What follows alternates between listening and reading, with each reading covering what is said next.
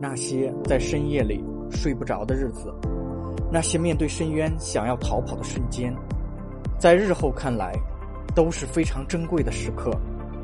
它让我们更加诚实的面对自己。只有认识它，接受它，我们才可能真正的超越它。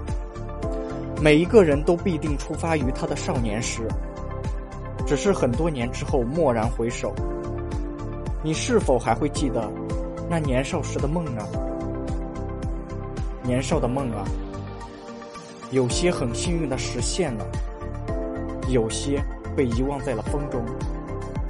而什么时候，有过什么样的一个梦，其实并不是很重要。重要的是，我们曾经为了这个梦，如此热烈的爱过，执着的追求过，勇敢的拼搏过。这是梦的意义，也是值得被记住的时光。